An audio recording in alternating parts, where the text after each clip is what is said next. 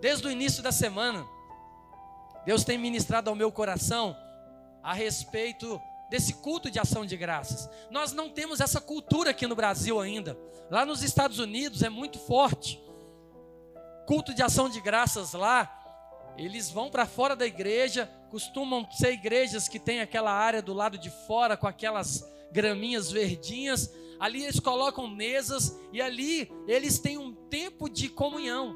E ali de fato eles compartilham de tudo, da palavra, é uma tarde, uma manhã, um culto pela manhã, depois junta com o almoço ali, e ali eles ficam ali dando graças, compartilhando daquilo que Deus está fazendo. E quando a gente fala de culto de ação de graça, nada mais é do que você sentar com outra pessoa e começar a compartilhar daquilo que Deus está fazendo na sua vida, daquilo que Deus fez, daquilo que nós estamos experimentando. E se nós pegarmos na palavra, nós vamos ver tantos versículos ao qual nós somos ensinados a glorificar e agradecer ao Senhor por tudo que Ele faz nas nossas vidas. Por isso que eu iniciei o culto falando que todos nós aqui temos motivos de sobra para poder glorificar e agradecer a Deus.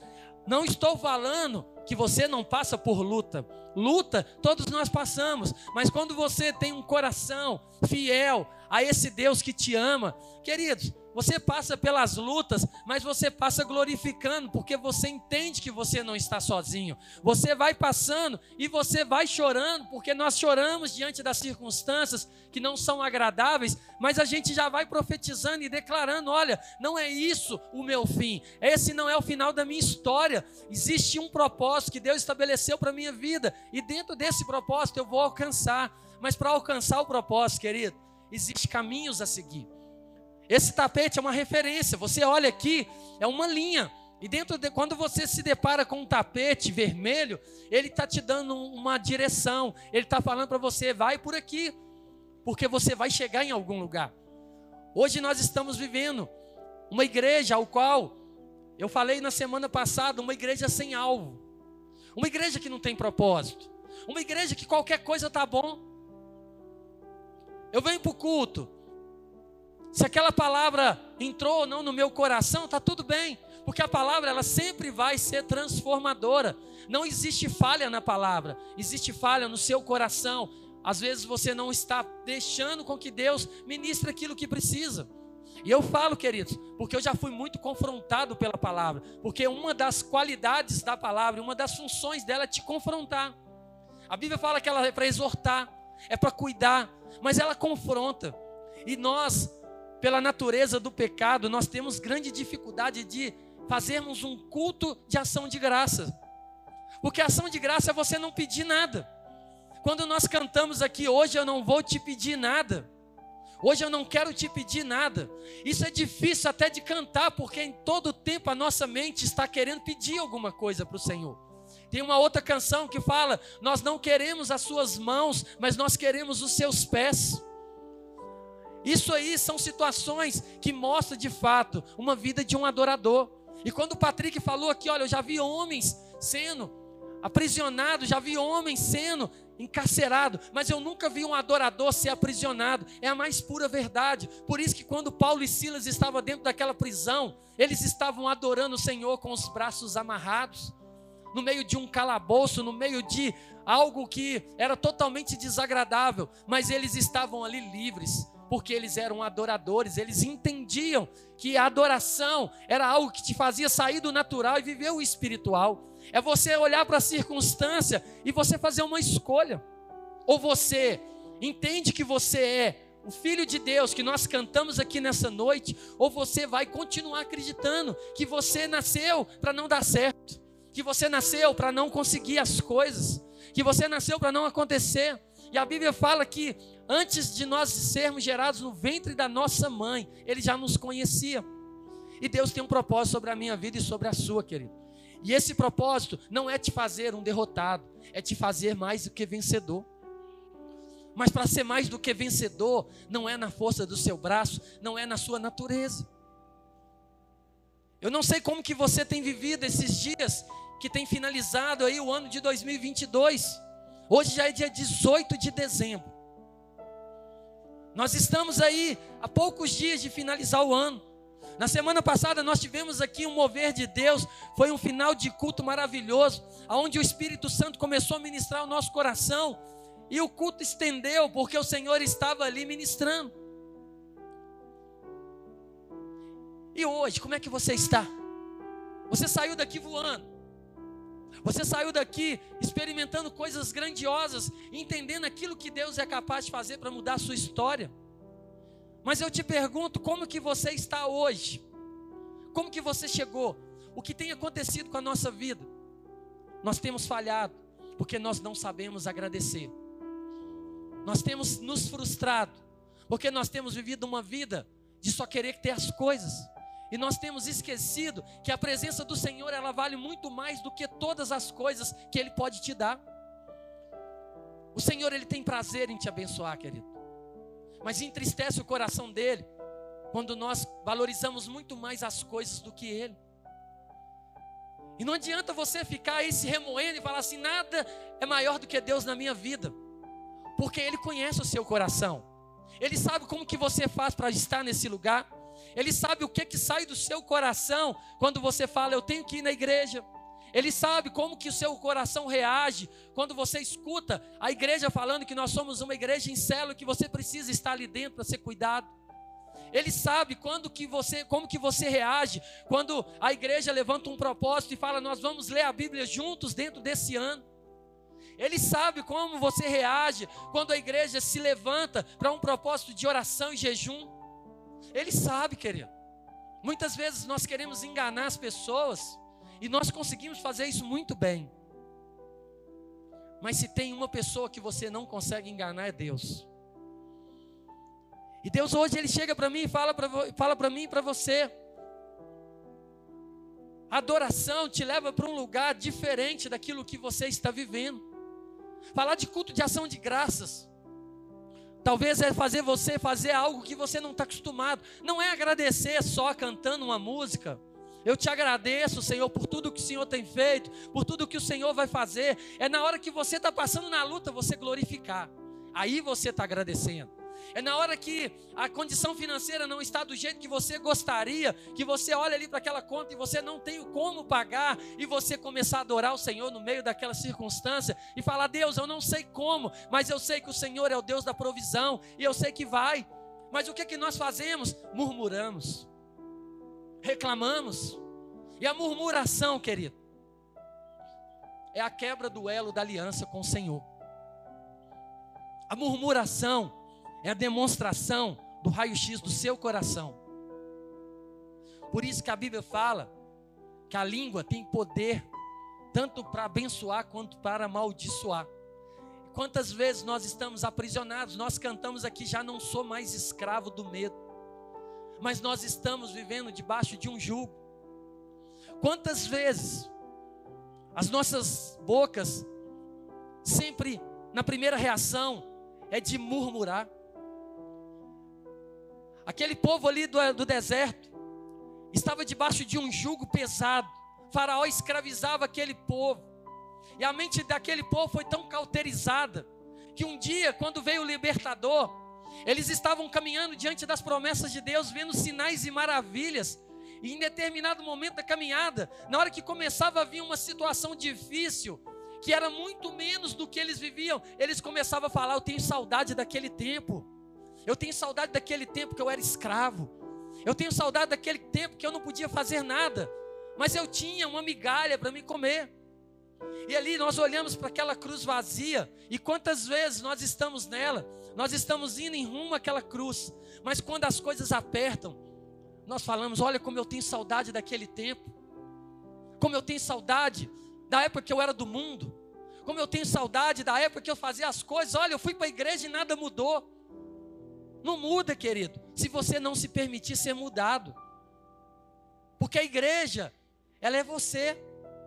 Não adianta você achar que vai entrar por um prédio e vai acontecer algo. E você vai sair daqui transformado. Não vai. O que transforma é essa palavra que encontra lugar no seu coração e para te colocar num lugar de adoração.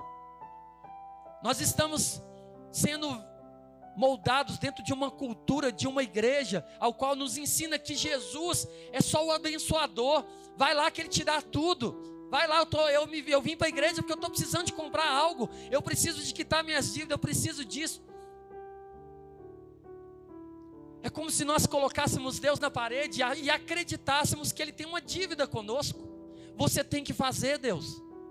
E na verdade nós esquecemos que é nós é que temos uma dívida com Ele, porque Ele nos comprou quando nós não tínhamos nada para oferecer a Ele, quando nós éramos pecadores. E hoje, queridos, falar de ação de graças é fazer você refletir como que tem sido a sua vida. O que tem passado na sua mente, quando eu faço essa declaração de fé, querido, eu faço de fé mesmo. Eu proclamo que hoje, que a minha mente está alerta, o meu coração está receptivo. Eu estou pronto para receber.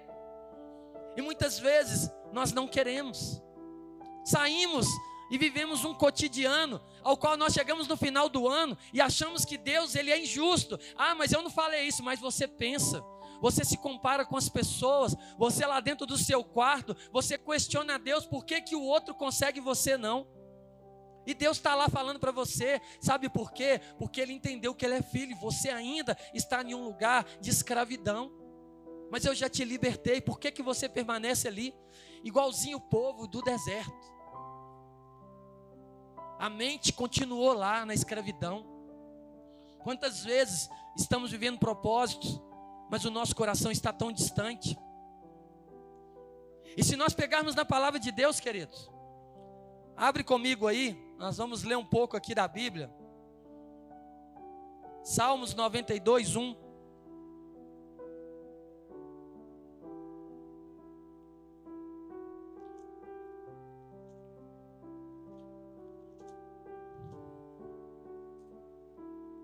Gente, daqui a pouco vocês vão lá e buscam a Dara lá para ela poder levar a Ana Cecília para a salinha, viu? Que ela vai ficar dando mamar para esse menino até o culto acabar ali, ó.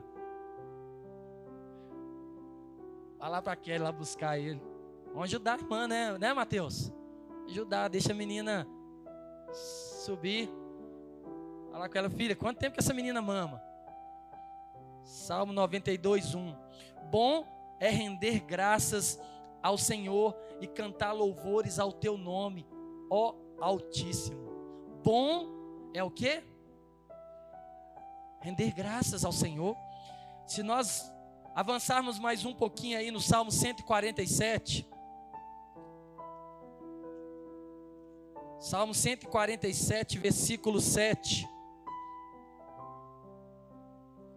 Fala assim: cantem ao Senhor com ações de graças, ao som da harpa, façam músicas para o nosso Deus. Salmo 95, volta um pouquinho.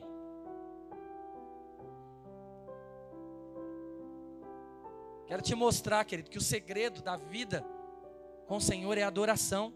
Salmo 95, versículo 2 e 3. Saiamos ao seu encontro com ações de graças vitoriemo-los com salmos, porque o Senhor é o Deus supremo e o grande rei acima de todos os deuses. Salmo 107, versículo 1.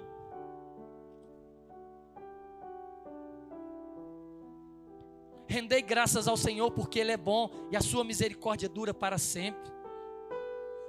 1 Timóteo, vai lá no 1 Timóteo capítulo 2.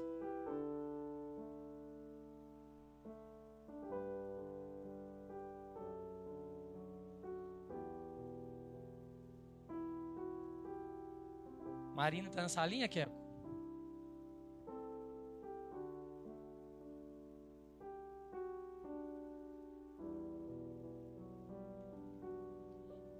Primeiro Timóteo capítulo 2, versículo 1. Antes de tudo, pois, exorto que se use a prática das súplicas, orações, intercessões, ações de graças em favor de todos os homens, mais um versículo aqui para a gente ler, Salmo, volta lá no Salmo 145.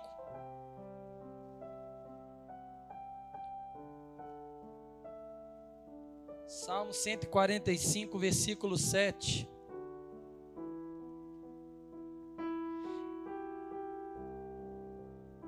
Comemorarão a tua imensa bondade e celebrarão a tua justiça. Colossenses 4:2. Vamos rodando a Bíblia aí. Filipenses, Colossenses. Colossenses capítulo 4, versículo 2.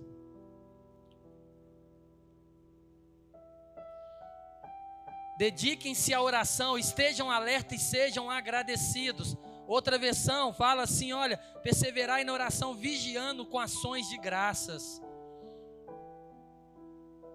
Salmo 69, 30. Louvarei o nome de Deus com cânticos e proclamarei sua grandeza com ações de graças. Salmo 56, 12. Cumprirei os votos que te fiz, ó Deus, a ti apresentarei as minhas ofertas de gratidão. Filipenses 4,6: Não andem ansiosos por coisa alguma, mas em tudo, pela, gra... pela oração, súplicas e com ações de graças, apresentem-se seus pedidos a Deus. 1 Timóteo 4, versículo 4 e 5: Pois tudo que Deus criou é bom, nada deve ser rejeitado, se for recebido com ação de graças, pois santificado pela palavra de Deus e pela oração. Queridos, eu peguei muitos versículos aqui. Eu estava lá na minha casa e eu comecei a derramar dentro desses versículos de gratidão. E muitas vezes nós não temos força para orar. Eu sei que às vezes passamos por momentos difíceis. E eu falo para você que eu já passei por muitos e passo. E tem hora que eu não consigo orar. Eu entro para dentro do meu quarto, querido, e eu começo a adorar. Eu começo a adorar. Quantas vezes eu já levantei de madrugada sem forças para orar, e eu colocava ali um louvor, e ali, querido, eu me prostrava diante do Senhor, e eu começava a deixar aquelas palavras entrar no meu coração, e ali, quando eu vi, eu já estava ali de pé, guerreando, orando e falando com o Senhor: olha, nós estamos aqui e por isso que nós aprendemos muito naquela montanha. Nós precisamos aprender a lutar as lutas certas. Perdemos o nosso tempo, fazemos de qualquer jeito. E nós somos muito imediatistas. Como eu falei, fica parecendo que Deus tem uma dívida comigo e com você. Parece que nós estamos aqui na igreja e nós falamos: Deus, olha, por eu ter saído da minha casa, por eu ter aberto mão, abrir mão do meu tempo, o Senhor tem que fazer na minha vida. E queridos, nós já ouvimos isso aqui várias vezes, eu quero repetir. Se você vir nessa igreja, se você ler a Bíblia, se você levantar de madrugada para orar ou não, Deus ele vai continuar sendo Deus do mesmo jeito. A diferença é que você vai deixar de experimentar o que é relacionar com aquele que te amou acima de todas as coisas. Quando Deus ele fala ali em João que ele fala assim: porque Deus amou o mundo de tal maneira que deu o seu filho. Ele estava falando assim: olha, vocês precisam aprender comigo, verdadeiramente, o que é amar sem querer algo em troca. Porque quando Jesus ele falou assim: eu vou, ele olhou aqui para a terra e ele viu um tanto de pecador. Ele olhava para mim, olhava para você e falava assim: olha, vai pisar na bola, vai fazer isso, vai me negar, vai deixar de querer, não vai buscar, vai me colocar como culpado da história, vai me xingar, vai fazer isso, vai fazer aquilo, mas eu vou porque eu amo, eu vou porque eu quero, eu vou porque eu faço uma escolha, eu escolho amar. E a nossa vida é diferente, porque a gente olha e fala assim: o que, que Deus tem para me dar? Ah, eu quero servir no ministério, mas tem que ser assim, assim, assim tem que fazer desse jeito, tem que mudar para mim atender, senão eu não vou, senão para mim não dá. E aí a gente começa a colocar diante de Deus uma posição muito perigosa, uma, uma posição ao qual um dia um anjo, conhecido como anjo de luz, Lúcifer, tentou subir. Ele tentou se igualar a Deus. Ele tentou ser igual. E quantas vezes nós somos questionadores? Quantas vezes nós falamos assim: eu não concordo, eu acho que tinha que ser diferente, eu acho que tinha que ser assim. Engraçado, nosso coração está tão nesse nível que ontem nós estávamos aqui em um culto de ação de graças, um culto de honra às pessoas, e no meio disso, o coração de muitos ficaram entristecidos porque acharam que foi injustiça, Wander. Sabia? Porque o Wanda escolheu votar em mim ou no, no, no Keninho. E nem naquilo que é liberdade as pessoas não aceitam. Foi uma votação, estava lá um link. Você tinha que entrar e votar, escolher. Mas eu voto na Rebeca e eu não concordo com quem nem votar na Ana Luísa. Tem que votar na Rebeca. Não é justo. E isso trata o coração do homem. E uma coisa que eu tenho aprendido, e eu sei, querido, e eu falo isso e nós vamos bater nessa tecla. O que tem impedido o homem de chegar a Deus é a dureza do nosso coração, o orgulho. E esse orgulho, ele é tão profundo, ele tem raízes tão profundas, que ele te faz acreditar que você não erra. Que tudo está errado, só você que é certo. Só do seu jeito que tem que ser. Tudo que vai acontecer, tudo que vai ser colocado, seu coração já começa. Eu não concordo, eu faria diferente. E eu ouvi isso uma vez, o pastor Márcio, ele sempre fala isso. E quando você murmura, você está falando assim: Deus, se eu estivesse no seu lugar, eu faria diferente. Não era assim que eu ia fazer. E eu já aprendi, queridos. Com alguns anos de pastoreio, eu sofri muito, porque eu queria fazer com que todas as pessoas se sentissem bem. Eu não queria ver uma pessoa entristecida por causa de uma verdade. Coração de pastor é assim, mas você aprende a lidar com isso. Porque chega um momento que Deus fala: não faça, porque se você fizer, você está atrapalhando o meu propósito. Deixa aí, deixa chegar ali. Aí você fala: Deus, mas vai cair no buraco. E Deus é necessário cair no buraco, porque é muito mais prazeroso para mim essa pessoa no buraco, mais rendida a mim do que essa pessoa indo para um lugar que não tem mais escolha depois. E quantas vezes nós fazemos assim? Nós estamos lendo ali alguns livros da Bíblia. E é interessante que nós estávamos lendo, se eu não me engano, no livro de Ezequiel, em um certo momento, que Deus ele começa a liberar a ira dele sobre o povo. E ele fala: olha, nem se Abraão, nem se Jacó estivesse lá, não seria capaz de salvar a, humanidade por causa do coração duro. O máximo que seria necessário ali, eles iriam ter a salvação deles. Porque é um povo de coração duro, um povo que não se arrepende. E hoje, queridos, nós chegamos no final de um ciclo. E nesse final de um ciclo nós precisamos fazer umas escolhas. E eu falo para você, mediante tudo isso que eu estou trazendo para você, eu tenho o meu coração muito grato por essa igreja, pela vida de cada um de vocês. Por mais que alguns não concordem com algumas coisas, e queridos, nós temos todo o direito de não concordar, e você tem toda a liberdade de chegar para mim e conversar, porque tudo que eu estou falando com você está baseado na palavra de Deus. A sua dificuldade de aceitar é porque mexe com a sua estrutura, mexe com o seu caráter, mexe com as suas vontades. E é por isso que muitas vezes nós não concordamos. Nós somos uma igreja que temos liberado palavras em cima desse altar. Talvez se nós pegarmos o ano de 2022 todo, quantas palavras duras saíram desse altar para as nossas vidas. E como muitas pessoas cresceram mediante essas palavras, mas muitos escolheram ir embora também. Porque, assim como nós vimos Jesus ali com aqueles discípulos, e eles chegaram para Jesus e falaram: Jesus, os discípulos estão indo embora, porque essas palavras estão muito pesadas. Ele não falou a multidão, ele falou os discípulos, homens que caminhavam debaixo de propósito. E Jesus virou para Pedro e falou assim: e aí, Pedro, você não quer ir também, não? Pedro falou: para onde que eu irei? Se só o Senhor tem as palavras de vida eterna.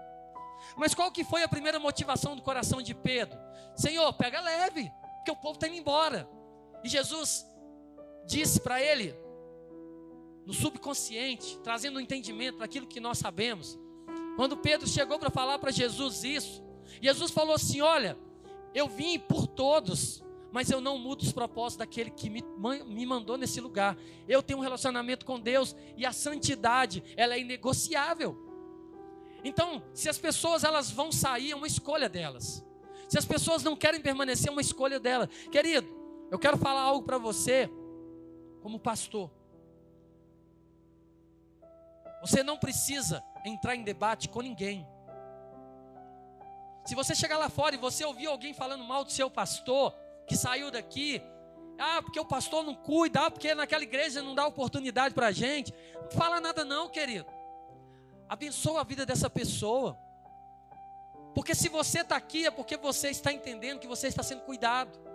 E não adianta você querer entrar num embate, porque aquela vida que está lá fora perdida, ela é alvo do Senhor. E nós não temos que entrar em debate e falar assim: olha, você está errado, você não pode falar assim do meu pastor. Queridos, nós não precisamos disso. Eu falo para vocês que todos os dias eu deito, coloco a minha cabeça no travesseiro, feliz da vida, por saber que Deus, Ele está no controle e tudo aquilo que nós estamos fazendo e vivendo nesse lugar é segundo o propósito de Deus. Eu sei que não é fácil, não é fácil para mim também, mas eu tenho visto uma igreja que tem crescido. Eu falo para vocês, eu, como pastor, eu glorifico a Deus por estar nesse lugar. E nós temos que aprender a agradecer. Nós só temos nós temos uma facilidade de olhar para uma falha de uma pessoa, mas nós não temos a capacidade de elogiar pelos 99% do acerto que ela tem durante os dias dela nesse lugar. Andamos como se fôssemos perfeitos, fazemos tudo certo, mas o dia que nós erramos em algo, a pessoa foca naquilo. E é assim que funciona. Quantas vezes nós já ouvimos pessoas criticando, falando mal de outros? Eu falo para vocês, hoje eu acordei cedo, vim para cá, nós tivemos um tempo gostoso aqui de apresentação de três crianças. No final do culto, uma irmã falou comigo: Eu preciso conversar com você urgente, amém. Sentei ali, conversamos. É tão simples você se colocar à disposição para ouvir alguém. E sabe o que, que tem mais pegado na nossa igreja? Aí, quando eu falo num contexto geral, as pessoas que não querem viver com o Senhor, as pessoas que querem viver com uma religião, elas fogem dos compromissos daquilo que o Senhor fala para elas. O Senhor te chama e fala assim: Olha, Rebeca, vai para esse caminho, porque eu tenho coisas grandes para fazer na sua vida. Você quer? Você quer, Rebeca? Quero, mas você precisa de deixar algumas coisas para trás, porque essas coisas estão tá te impedindo de desfrutar daquilo que eu tenho. Aí a gente olha e fala assim: será que eu quero abrir mão disso? Criticar, queridos. Nós temos essa natureza tão forte, mas ninguém quer se colocar no lugar. Nós queremos honra, queremos chegar nas posições, mas não queremos pagar o preço. Pensem em vocês que é fácil estar à frente de algo da igreja, não é. É custoso. Você tem que estar com esse coração, como eu estou falando para você hoje, depois de tomar muitas pedradas, que hoje fala assim: olha, queridos, não importa o que está falando de mim, eu sei o que o Senhor fala ao meu respeito, eu sei o que, que Deus fala ao meu respeito, isso eu falo para você. Aí hoje, depois do culto, nós tivemos um tempo de estar ali em comunhão com uma família, tão interessante, que nós tínhamos algumas pessoas da igreja que estavam ali em comunhão, e nos convidou, e nós falamos: nós não vamos aí. Porque nós temos um outro lugar que nós precisamos de ir.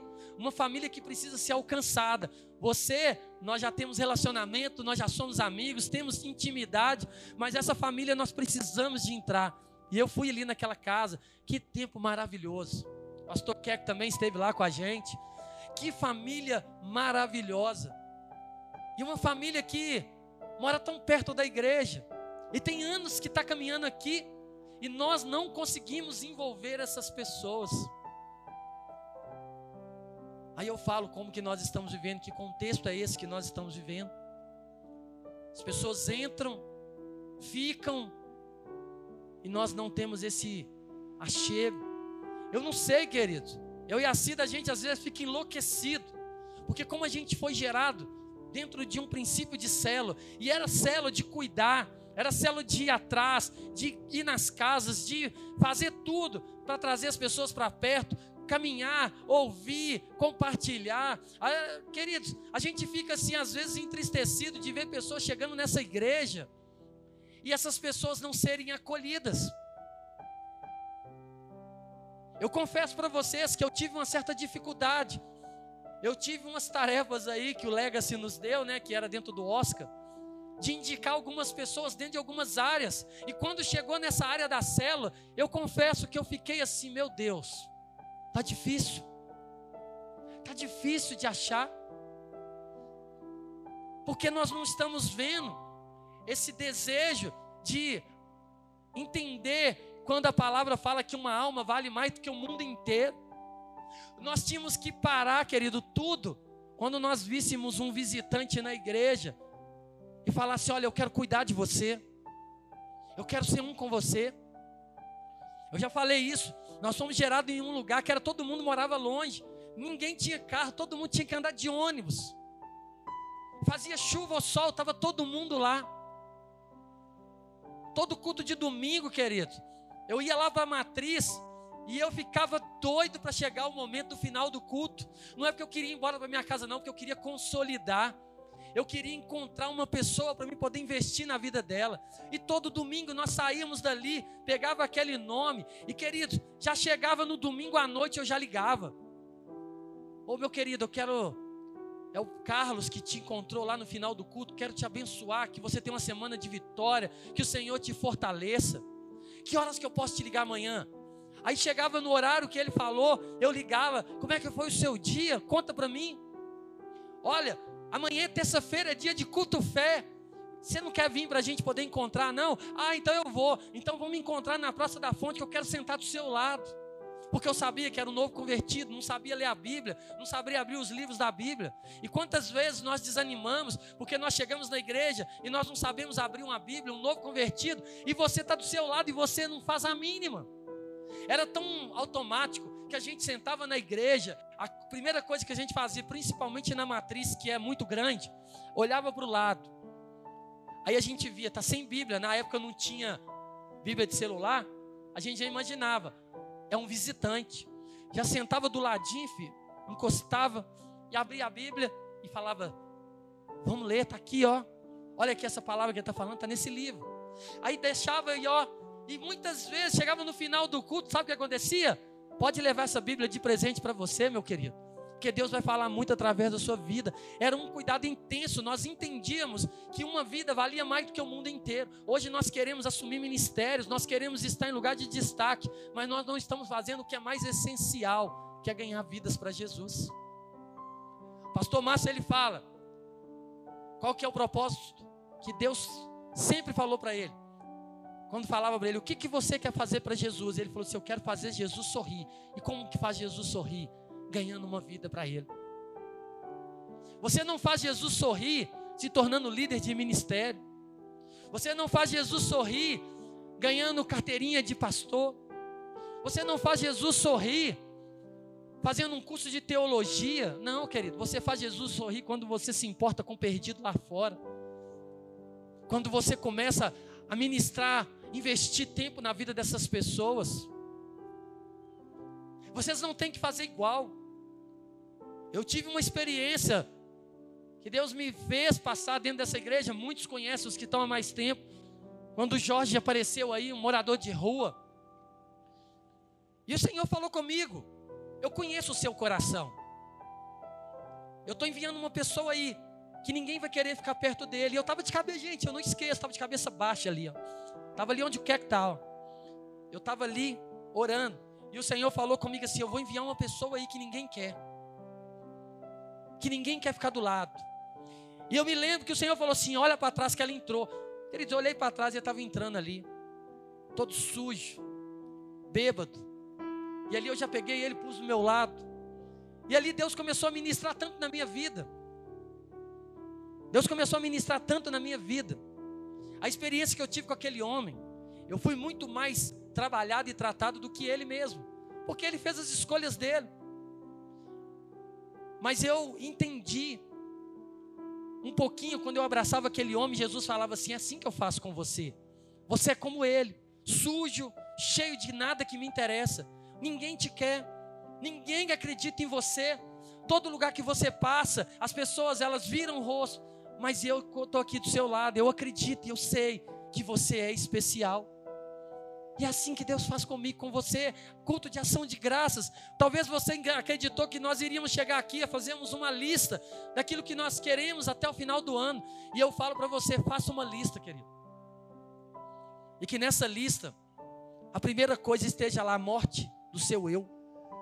Eu quero morrer para mim mesmo. Eu quero parar de buscar as minhas próprias vontades e fazer a vontade do Senhor.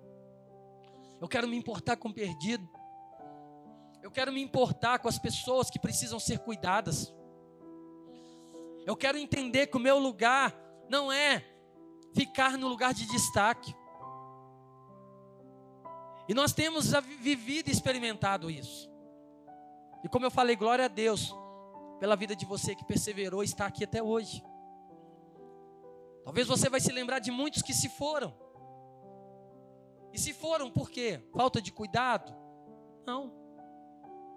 Talvez porque ouviu uma palavra de pesada da palavra de Deus falando assim: olha, você é amado, mas você tem que sair desse lugar.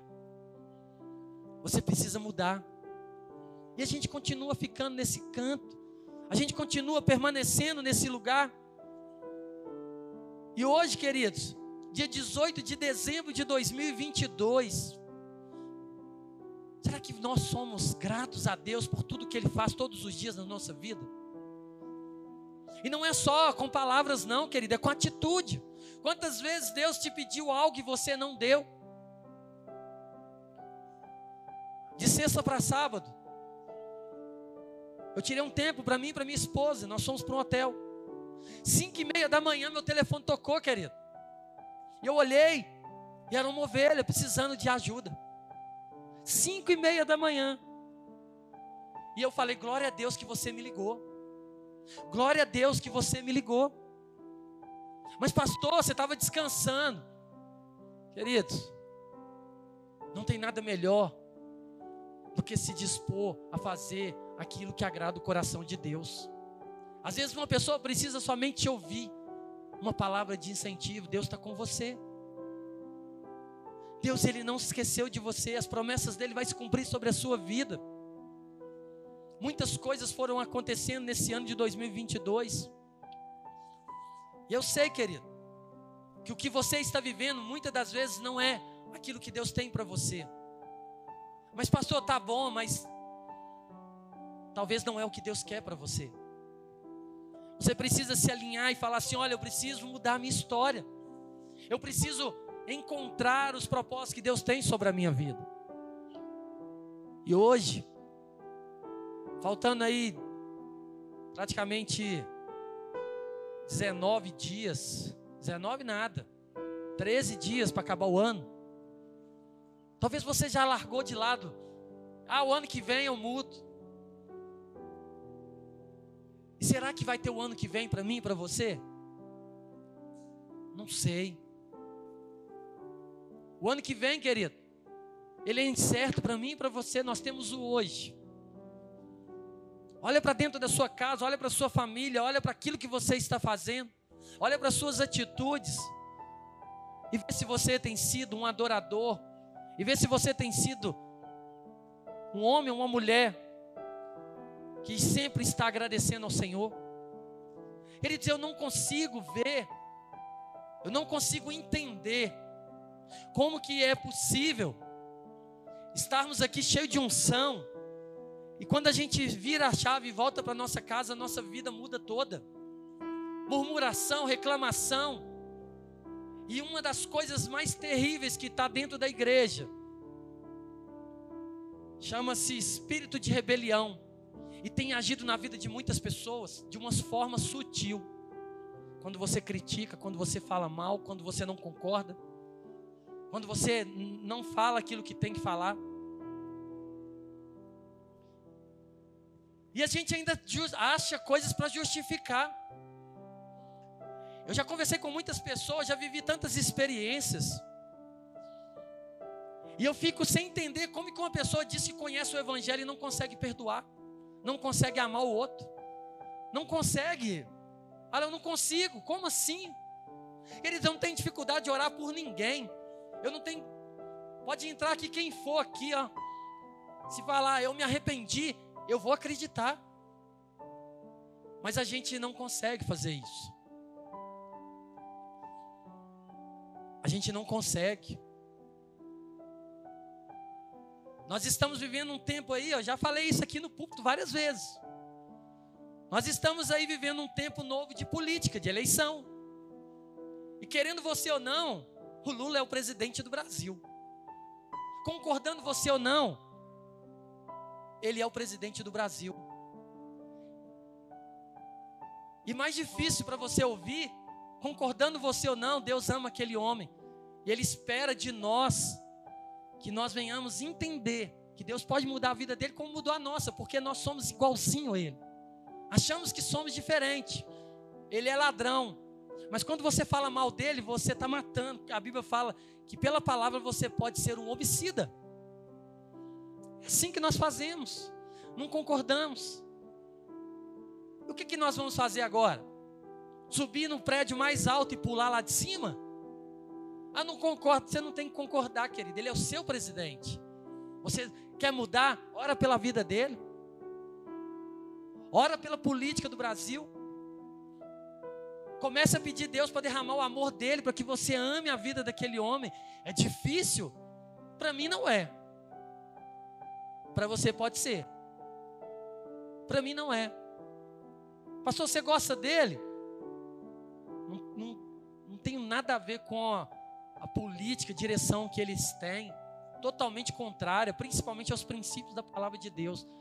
Mas eu sou um homem que as minhas leis vêm do alto, vêm de Deus. E quando a gente está nesse lugar, mostra para a gente que nós não somos homens e mulheres que sabem agradecer a Deus. É tudo tudo tá errado. Isso é injustiça. Foi roubo, foi não sei o quê. Quando eu estou falando isso, eu estou falando que Deus dormiu no ponto, gente. Vocês não entenderam isso, não? Ah, mas teve roubo na política. E Deus estava onde? Dormindo? Ou será que ele permitiu para que o seu coração fosse moldado, para você entender que não é Lula, não é ninguém, é ele que tem que governar a sua vida? E quando ele governa, querido, Pode, pode vir quem for. Você é um homem de Deus separado e você vai declarar sobre a minha vida existe uma promessa e eu vou viver ela. Pode acontecer o que for, pode vir decreto de que for, querido, mas a Bíblia tem uma segurança, você vai ser guardado sobre a palavra. Mas nós estamos com medo. Muitos estão assim, nem dormindo. Como é que vai ser a partir dia primeiro? Para mim vai ser igual o dia 31. Ah, ele vai fazer bagunça. Eu deito e durmo e descanso no Senhor. Pastor, mas eu, queridos, palavra de Deus. Não precisa temer. Nada foge do controle de Deus. Quantos homens muito piores do que esses que nós estamos vendo governaram? E sabe por que, que ele está lá? Por causa do seu coração duro. Por causa do seu coração duro. E nós precisamos passar pelos processos da vida. E eu, queridos, eu estou falando para você, sem nenhuma demagogia, eu não consigo entender como que nós não temos facilidade de amar alguém depois de olhar e ver quem nós somos e entender que Deus nos amou. Quem que nós somos? Como que nós estamos? Queridos, eu já falei isso. Nós não estamos lá, nós não somos onipresentes. Mas Deus ele sabe tudo que sai da minha boca e da sua. Deus ele conhece, ele sabe a sua reação no meio das adversidades, ele sabe quanto que você tem falado mal das autoridades. E a Bíblia fala que toda autoridade é instituída por Deus. Está lá na Bíblia. Ah, mas o Lula não. Toda é toda. Concordando você ou não. Agora você tem um direito de você se indignar com as coisas erradas, dobrar o seu joelho e lutar a luta certa. Falar na minha casa não vai entrar. Lembra quando os homens estavam lá? E o Senhor deu uma direção para os homens de Deus: olha, pega lá o sangue do cordeiro lá e passa na sua porta lá. Porque o espírito de morte vai passar nesse lugar. E aonde não tiver a marca, ele entra. Na sua casa ele não entra, querido, se você tiver a presença do Senhor lá dentro. Não importa o que seja, não importa a circunstância, não importa nada mas o Senhor, Ele é soberano. Enquanto você continuar querendo que Deus faça do seu jeito, você vai se frustrar, porque o seu jeito não é o jeito certo. A perfeição só existe nele. E hoje nós estamos aqui querendo olhar para mais uns dias que faltam, e talvez você carregou durante esse ano um monte de injustiça dentro do seu coração, achando que estava errado. Ah, porque eu não concordei com isso, fez isso lá na igreja, falou isso, não me colocou, era eu que tinha que estar, o lugar era para mim, e não sei o que, e não sei o que. E hoje eu estou aqui, queridos, com meu coração muito grato a Deus, por Ele ter me fortalecido, por Ele ter me feito entender que nós estamos no caminho certo, que nós estamos alegrando o coração dele. Precisamos alinhar muitas coisas, como eu falei, um dos pontos é o ponto principal do Evangelho: amar o seu próximo como a si mesmo. Como que as pessoas entram aqui e permanece numa igreja pequena. Nós não estamos falando de uma igreja de 5 mil pessoas, de 20 mil pessoas, não. Nós somos cento e poucos membros. A maioria de nós vizinhos. Olhamos para o lado, falamos assim: olha, você é diferente aqui, você chegou aqui tem pouco tempo, tem, tem poucos dias que eu estou aqui, você tem alguma célula? Não. Você não quer participar? Não, não, mas eu não tenho como ir. É eu te busco lá na sua casa. Pode ficar tranquilo. Te busco. O que mais que você precisa? Eu quero cuidar de você, eu quero ser um com você. É o que eu falo, queridos. Nós temos que ser uma igreja que amamos as vidas acima de todas as coisas. Os eventos são legais, mas os eventos só têm um propósito: é um evento ponte, trazer as pessoas para conhecer Jesus. Estava olhando esses dias, de vez em quando eu paro para ver as fotos da célula, não vejo uma carinha nova lá. Falei, cadê as pessoas novas? A igreja tem se renovado tanto, cadê os novatos? Cadê? Aí se torna aquele grupo de relacionamento, perde propósito, não tem visitante. Não chega uma pessoa nova na célula porque você não convida. Não, pastor, eu convidei, mas convidar não é o suficiente, querido. Você tem que amar de tal forma, assim como Jesus te amou e ele saiu do céu e ele veio nessa terra para poder te resgatar. Será que você tem ido atrás das pessoas? Ah, eu chamei ele, não quis vir, não quis vir porque ele é novato, ele está deslocado. Tudo aqui para ele é diferente. É você que tem que ser o acolhedor. É você que tem que ser aquele que, olha, vem para cá, você tem que ser a pessoa que tem que ser conhecida como chato. Mas, nossa, esse cara é chato, não me dá sossego. Aí o dia que essa pessoa, eu, eu era assim quando eu consolidava. Assim, ó, o dia que você falar comigo que você não quer que eu te ligue, eu não te ligo mais. Mas enquanto você não falar isso, eu vou estar sempre insistindo com você. E as pessoas nunca falavam que não queria. Não, não, pode ligar quando você quiser. Eu já contei isso, queridos. Eu, eu já tive o privilégio de evangelizar uma pessoa, de ligar quase um ano. Quase um ano. Eu marcava, ela não ia. Eu ligava de novo. Marcava, ela não ia. Ligava de novo. Eu fiquei tão amigo dessa pessoa só de conversar pelo telefone. E um dia, essa pessoa veio. E essa pessoa, ela se entregou para Jesus. E hoje eu vejo a vida dessa pessoa, quantos frutos ela dá. Ela não é daqui. Quantos frutos aquela pessoa dá, e eu olho para ela hoje, eu falo assim: olha que bênção. E toda vez que essa pessoa, ela me vê, ela fala assim: olha, eu nunca esqueço de você. E Deus colocou essa pessoa no meio de pessoas grandes. Hoje, ela trabalha na área de comunicação. Nívia Soares, André Valadão, esse povo tudo grande aí. E ela sempre não esquece de honrar minha vida. Fala assim: olha, o preço que você pagou pela minha vida fez toda a diferença para que hoje eu estivesse aqui. E eu não deixo isso entrar no meu coração, eu estou falando o nome das pessoas para você entender, querido. Nunca cheguei para ela e falei assim: me coloca perto dessas pessoas. Eu não fiz nada para ela, eu fiz para o Senhor. Não quero reconhecimento, eu não quero, já que você conversa tanto que essas pessoas me colocam lá, eu não quero. Eu quero estar perto de Jesus, queridos. Às vezes eu falo com a Maria Eduarda, está ali, ela sempre conversa comigo. Aí ela vem me contar as novidades lá, que ela é atualizada. Você, é, quem é essa pessoa? Eu tenho relacionamento com Jesus, muito melhor. Sempre fala isso para ela. Porque assim, as pessoas, às vezes o status dela mexe conosco. Se chega um famoso aqui, todo mundo quer cuidar, todo mundo quer estar perto. Coração interesseiro. Que a gente quer um dia ouvir o nosso nome lá na televisão, falando assim: olha, eu me converti lá na igreja Batista Lagoinha, o dia que o Patrick estava ministrando. Enche o nosso ego. Eu não, querido. Eu quero é, ó, diminuir, diminuir e diminuir. Porque toda honra é dele. Por isso que eu sempre falei que quando eu coloco os meus pés nesse lugar, querido, eu não estou nem um pouco preocupado se você vai sair daqui feliz ou não. Mas eu estou preocupado se eu estou agradando o coração de Deus ou não. Porque são palavras que falam para mim e para você, como a gente fala. O que eu estou ministrando para você, eu estou ministrando para mim também. É autoavaliação. Como hoje eu tirei um tempo, fui lá na casa dessa família. E eu falei assim: nossa, que família agradável.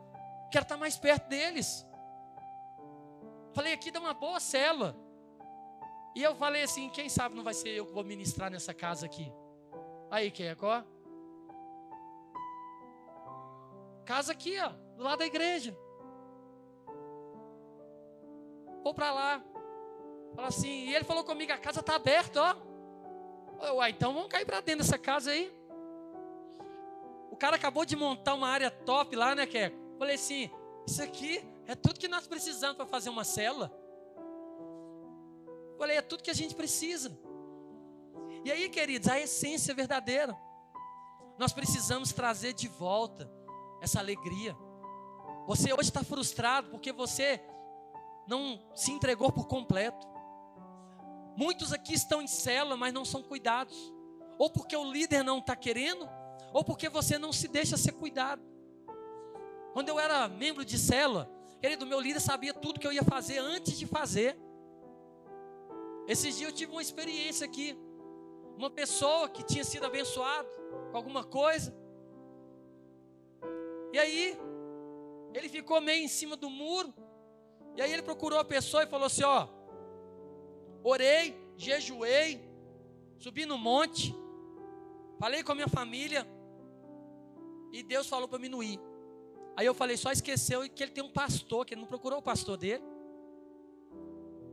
Fez tudo que era do desejo do coração dele. Mas por que ele não procurou o pastor? Porque o pastor ia confrontar, ia falar: você está errado.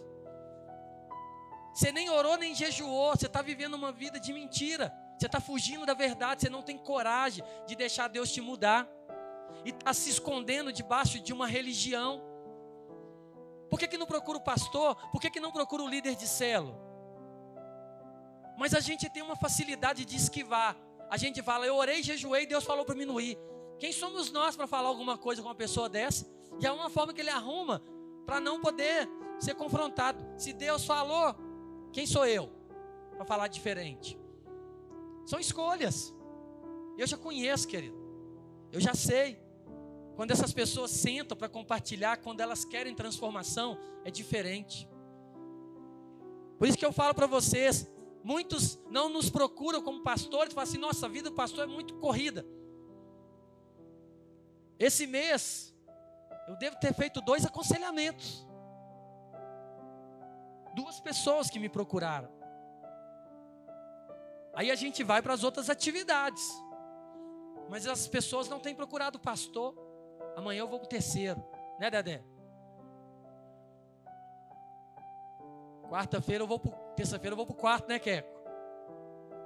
Nós estamos aí, ó. Disponível. Como eu falei, a menina me ligou. Cinco e meia da manhã. Eu estava no hotel com a minha esposa. O momento só meu e dela. Mas a prioridade sempre vai ser o Senhor na minha vida. Eu não tenho coragem de desligar o meu telefone. Sempre falei isso. Meu telefone fica ligado. Fica ligado 24 horas. Não desliga o telefone, porque é na hora que você precisa que eu tenho que estar disponível para você. Não é na hora que eu quero, não. Isso não é servir. Líder que quer servir só na hora que agrada, não é líder. Quando Pedro falou para Jesus, dura esse discurso. Jesus falou assim: Ô Pedro, você se encaixa naquilo que é de Deus, ou você está fora também, filho. Para onde que eu vou? Não, deixa eu mudar minha história aqui. Deixa eu entender que o Senhor é que é Deus e eu não. Deus ele te criou com um propósito, querido. Deus ele te criou com uma direção. Ele não te colocou para ficar sentado, murchando aí, porque essas palavras fazem a gente murchar. É porque vocês não estão aqui em cima como eu estou.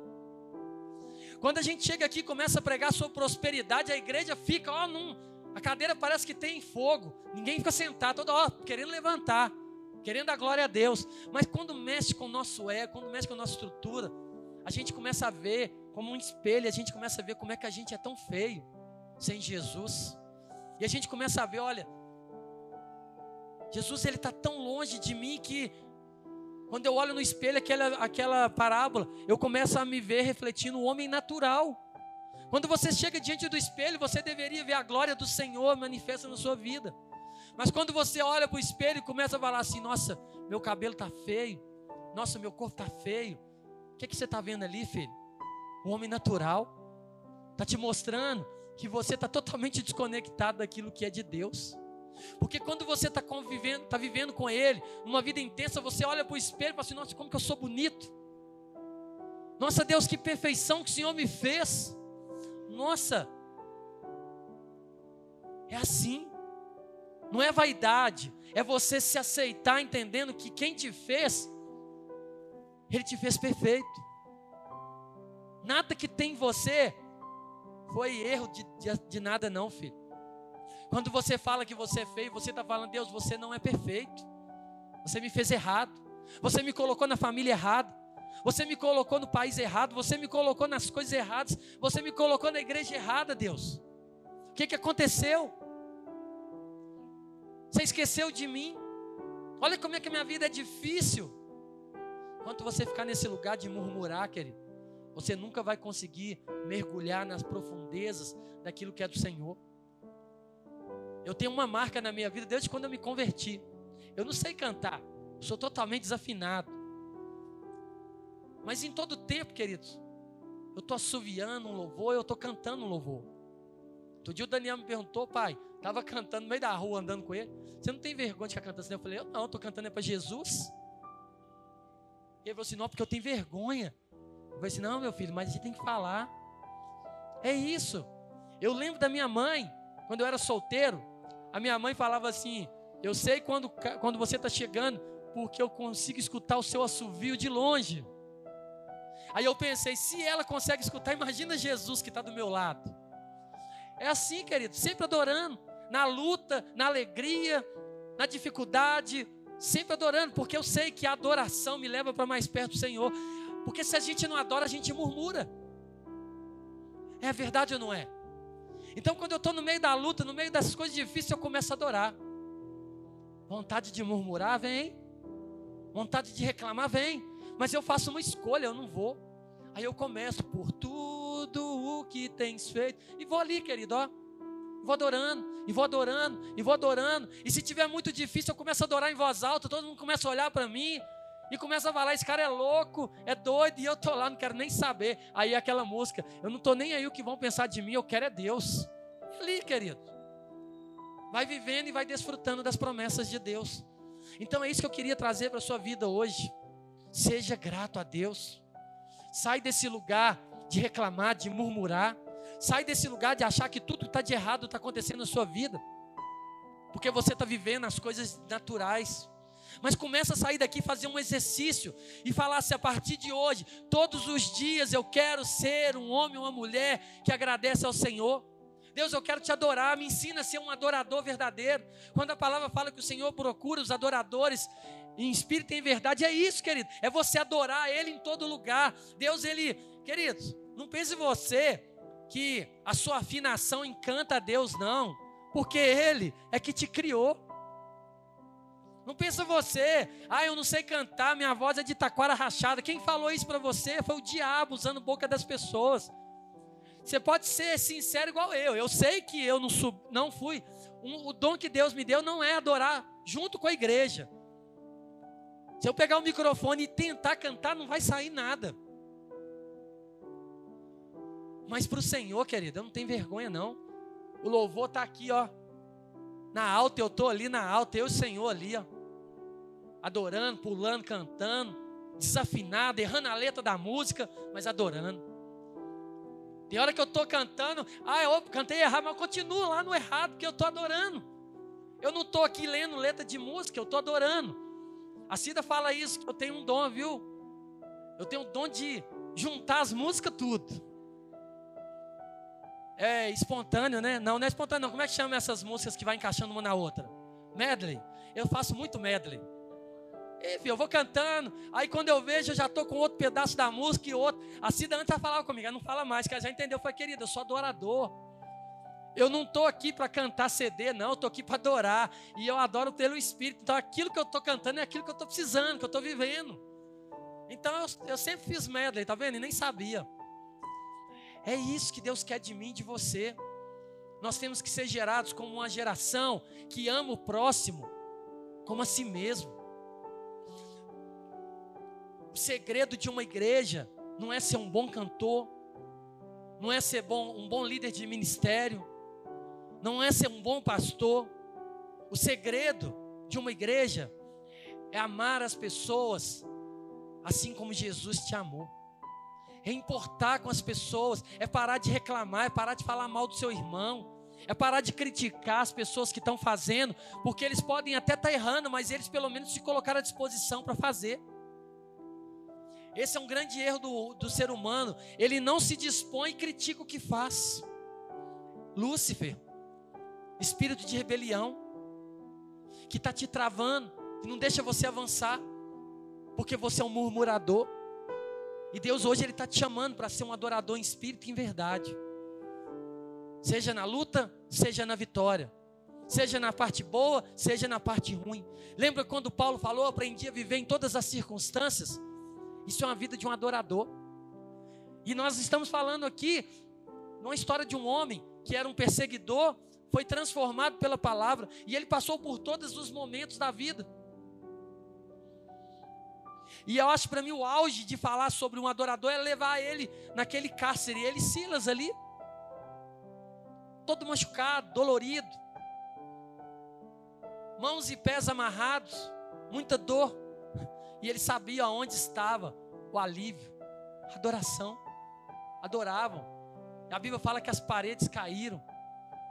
É assim que funciona, querido.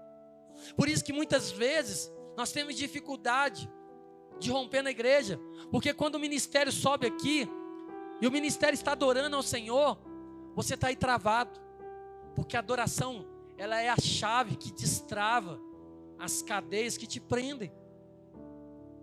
Por isso que nós temos que adorar. Por isso que nós temos que mudar a nossa postura. E se você quer viver o melhor de Deus para você ainda nesse ano, reconheça como que você está. Peça perdão a Deus, sai desse lugar e fala: Deus, olha, me ajuda a mudar. Eu preciso mudar. Eu não posso continuar nesse lugar. Deus, começa a mudar a minha boca, Deus. Da minha boca tem saído tantas palavras de críticas, tantas palavras de maldição. Como eu tenho falado mal das pessoas. Deus me ensina a amar o perdido me ensina a aceitar o que erra, porque eu também não sou perfeito e erro tanto. E aí nós vamos viver uma igreja verdadeira, uma igreja que ama o outro, mesmo ele não sendo perfeito, porque eu também não sou. Fica de pé no seu lugar. Queria convidar o ministério de louvor. Nós vamos adorar o Senhor. Eu queria que você fizesse essa reflexão no seu lugar, sabe? Para de ficar achando que essa palavra é para o outro. Essa palavra é para mim e para você. Se você está aqui nesse lugar, se Deus te trouxe aqui, é porque nós precisamos mudar coisas na nossa vida. E quando nós escolhemos e nós reconhecemos, tudo fica diferente. É uma escolha. Você pode sair daqui e falar: Deus, eu não quero mais viver nesse lugar. Chega. Reconhece, querido, e muda. Ou você pode sair daqui acreditando que você está tudo bem na sua vida, não tem nada para mudar. E você vai continuar vivendo anos e anos da mesma forma. Eu não quero viver nenhum dia da minha vida trazendo tristeza ao coração desse Deus que se deu por completo para mim, que me resgatou e me tirou. Ontem nós estávamos, toda vez que eu vou para o hotel com a Cida é a mesma coisa. A gente tira um tempo e a gente começa a lembrar da nossa história de lembrar de onde o Senhor nos tirou, de lembrar de onde que o Senhor nos resgatou, e a gente começa a ficar constrangido de tanto que nós temos vivido na presença dele, fala assim: Deus, olha o que o Senhor está fazendo na minha vida, olha de onde o Senhor me tirou, Eu jamais me imaginaria estar nesse lugar vivendo o que eu estou vivendo. Coração grato. E nós estávamos lá e chegou no momento que eu e ela falamos assim: Você já percebeu qual a palavra que nós mais falamos aqui nesse lugar? Ela qual? Obrigado, Senhor. Obrigado, Senhor. Obrigado, Senhor. É olhar e falar assim: olha, como que nós precisamos desse tempo de reconhecer tudo que Deus está fazendo na nossa vida. Então, querido, se você entende que hoje Deus está falando para você, muda sua história, sai desse lugar. Eu queria te convidar a fechar os seus olhos enquanto nós adoramos ao Senhor. Mas que você não faça isso simplesmente por fazer, mas que você comece a meditar naquilo que você está vivendo, nas circunstâncias da sua vida. Por que você está nesse lugar? Quantas vezes você tem abrido a sua boca e falado mal, criticado? O Senhor hoje ele te chama. Sai desse lugar. Muda a sua história. Porque ele quer mudar. Ele quer te colocar em um lugar diferente daquilo que você está vivendo. Esse lugar que você está, querido, muitas vezes não é o lugar que Deus gostaria que você estivesse. Mas a dificuldade de reconhecer que você precisa mudar te trava.